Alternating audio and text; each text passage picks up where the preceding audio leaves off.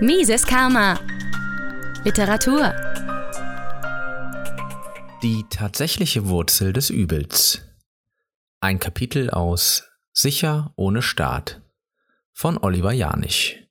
Erschien 2017. Wer ein Problem lösen will, muss die Ursache erkennen. Es ist dabei wichtig, wirklich zum Kern der Angelegenheit durchzudringen. Wer die wahre Ursache nicht erkennt, behandelt immer nur Symptome. Es wird einige Libertäre verwundern, dass sich die wahre Ursache gesellschaftlicher und ökonomischer Probleme nicht in der Verletzung des Eigentumsrechts, des Nichtaggressionsprinzips oder des Naturrechts sehe. Die Nichtbeachtung dieser Prinzipien ist nur die Folge der Verletzung eines anderen Prinzips, wenn wir dieses Prinzip entdecken, haben wir die Grundursache, die wirkliche Wurzel des Problems, im englischen Root Cause, entdeckt. Wenn wir die Grundursache kennen, lassen sich alle Probleme auf dieses Prinzip zurückführen. Gelingt dies nicht, so haben wir die Grundursache gar nicht gefunden. Die wirkliche Grundursache lässt sich in sechs dürren Worten zusammenfassen. Der Konfliktentscheider darf nicht Konfliktpartei sein. Anders ausgedrückt, Derjenige, der einen Konflikt entscheidet, also der Richter, darf nicht selber Teil des Konfliktes sein. Das ist unmittelbar einsichtig. Stellen Sie sich vor, Sie sind der Meinung, ein Unternehmen hätte Ihnen ein fehlerhaftes Produkt verkauft. Nimmt es das Produkt aus Kulanz oder Einsicht zurück, so entsteht kein Konflikt. Weigert es sich, Ihnen das Geld zurückzugeben, wäre es offenbar unsinnig, wenn das Unternehmen entscheiden dürfte, wer nun im Recht ist. Der Staat ist definitionsgemäß der ultimative Richter in allen Rechtsangelegenheiten, einschließlich derer, die ihn selbst betreffen. Das kann gar nicht funktionieren. Sie können zum Beispiel nicht mit dem Ziel klagen, dass Sie Ihre Steuern zurückbekommen, wenn die Politiker ihre Wahlversprechen nicht einhalten oder wenn Sie generell der Meinung sind, dass der Staat nicht das leistet, was Sie von ihm erwarten.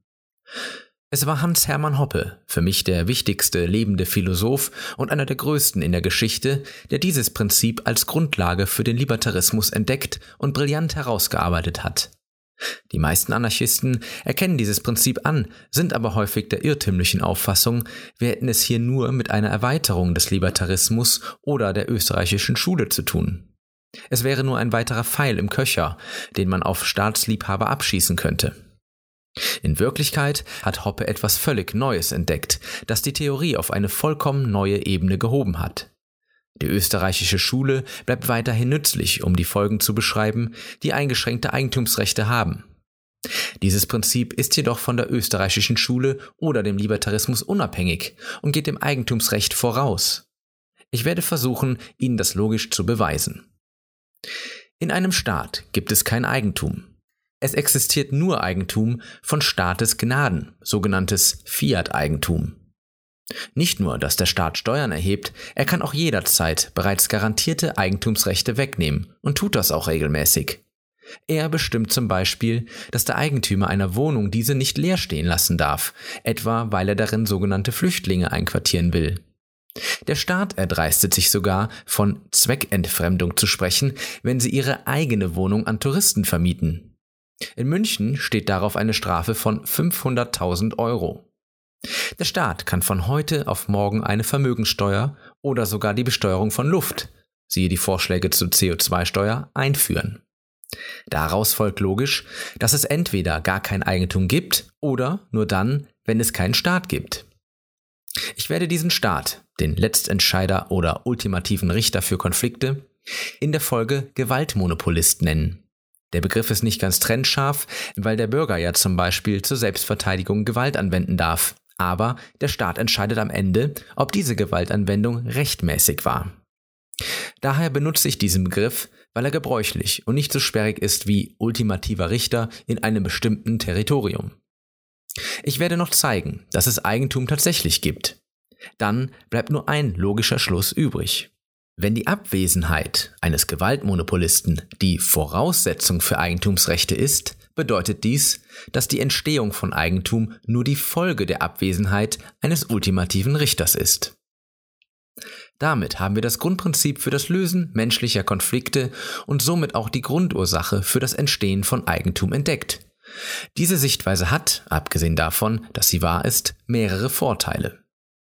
Erstens lösen sich damit scheinbare Widersprüche bei Problemstellungen auf, die selbst unter Libertären umstritten sind, etwa die absolute Geltung des Eigentumsrechts oder die umstrittene Frage, was es denn bedeutet, dass der Entdecker eines herrenlosen Grundstückes seine Arbeit mit diesem vermischt. Zweitens enthebt es uns von der Notwendigkeit, philosophische oder moralische Fragen zu debattieren. Staatsliebhaber streiten sehr gerne über Begriffe. Linke Staatsliebhaber etwa behaupten, es wäre eine Aggression gegen sie, wenn sie zu niedrigeren Löhnen arbeiten müssten. Gegner des Naturrechts stellen es so dar, als wäre dies das Recht des Stärkeren. Andere wiederum stellen das Recht am eigenen Körper in Frage, indem sie sagen, man wäre nur der Besitzer, nicht jedoch der Eigentümer seines Körpers. Dagegen gibt es jeweils gute Argumente, aber wenn wir uns an das entdeckte Grundprinzip halten, ist die Erörterung dieser Fragen zweitrangig. Niemand kann bestreiten, dass der Richter nicht Teil des Konflikts sein darf. Selbst wenn es jemand bestreitet, könnten Sie zu ihm sagen, Gut, wir haben hier einen Konflikt. Ich schlage vor, dass ich entscheide, wer Recht hat.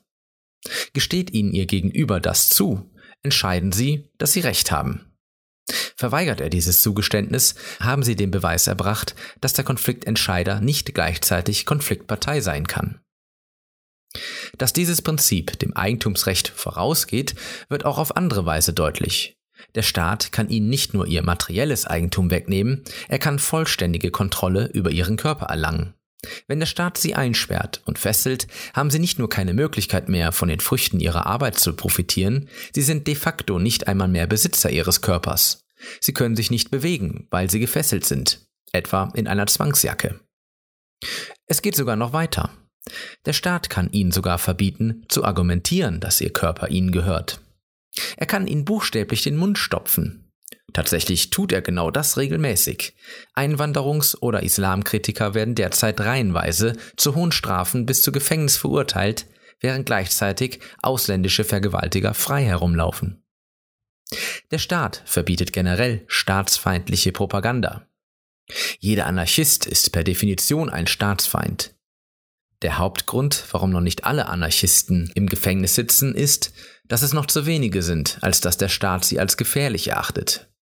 Aber totalitäre Regime haben immer Anarchisten eingesperrt, und der Staat wird immer totalitärer, wie selbst der naivste und ignoranteste Bürger mittlerweile erkennen müsste. Halten wir also fest. Die Abwesenheit eines Gewaltmonopolisten ist nicht nur Voraussetzung für Eigentum, Sie ist sogar Voraussetzung dafür, für sein Recht auf Selbsteigentum argumentieren zu dürfen. Es sollte jetzt klar sein, dass wir das Grundprinzip entdeckt haben, mithilfe dessen wir alle gesellschaftsrelevanten Fragen menschlicher Konflikte behandeln können. Wenn Sie gut darin sind, abstrakt zu denken, können Sie aufhören zu lesen. Wenn Sie die Grundursache erkannt haben, können Sie sich alles selber herleiten. Es ist sicherlich kein Zufall, dass Menschen mit einem sehr hohen IQ nachweislich libertäre Prinzipien vertreten. Eine Umfrage unter Mitgliedern der Triple Nine Society, die intelligenter sein müssen als 99,99 Prozent der Bevölkerung, ergab, dass diese in allen Sachfragen libertäre Prinzipien vertreten. Das liegt daran, dass sie besser abstrakt denken können als der Rest der Bevölkerung und ihnen beispielsweise die negativen Folgen von Regulierungen unmittelbar klar sind. Mises Karma, der freiheitliche Podcast. Auf Spotify, Deezer, iTunes und YouTube sowie unter miseskarma.de. Liebe Podcasthörer, wenn Ihnen diese Ausgabe gefallen hat, helfen Sie doch dabei, Mises Karma noch bekannter zu machen. Teilen Sie diese Episode in sozialen Netzwerken. Erzählen Sie Ihren Freunden und Bekannten davon. Hinterlassen Sie einen Daumen nach oben auf YouTube oder schreiben Sie eine Bewertung auf iTunes. Jede noch so kleine Interaktion hilft dabei, den Podcast zu verbreiten. Anregungen und Kritik können Sie über das Kontaktformular auf miseskarma.de einreichen. Vielen Dank!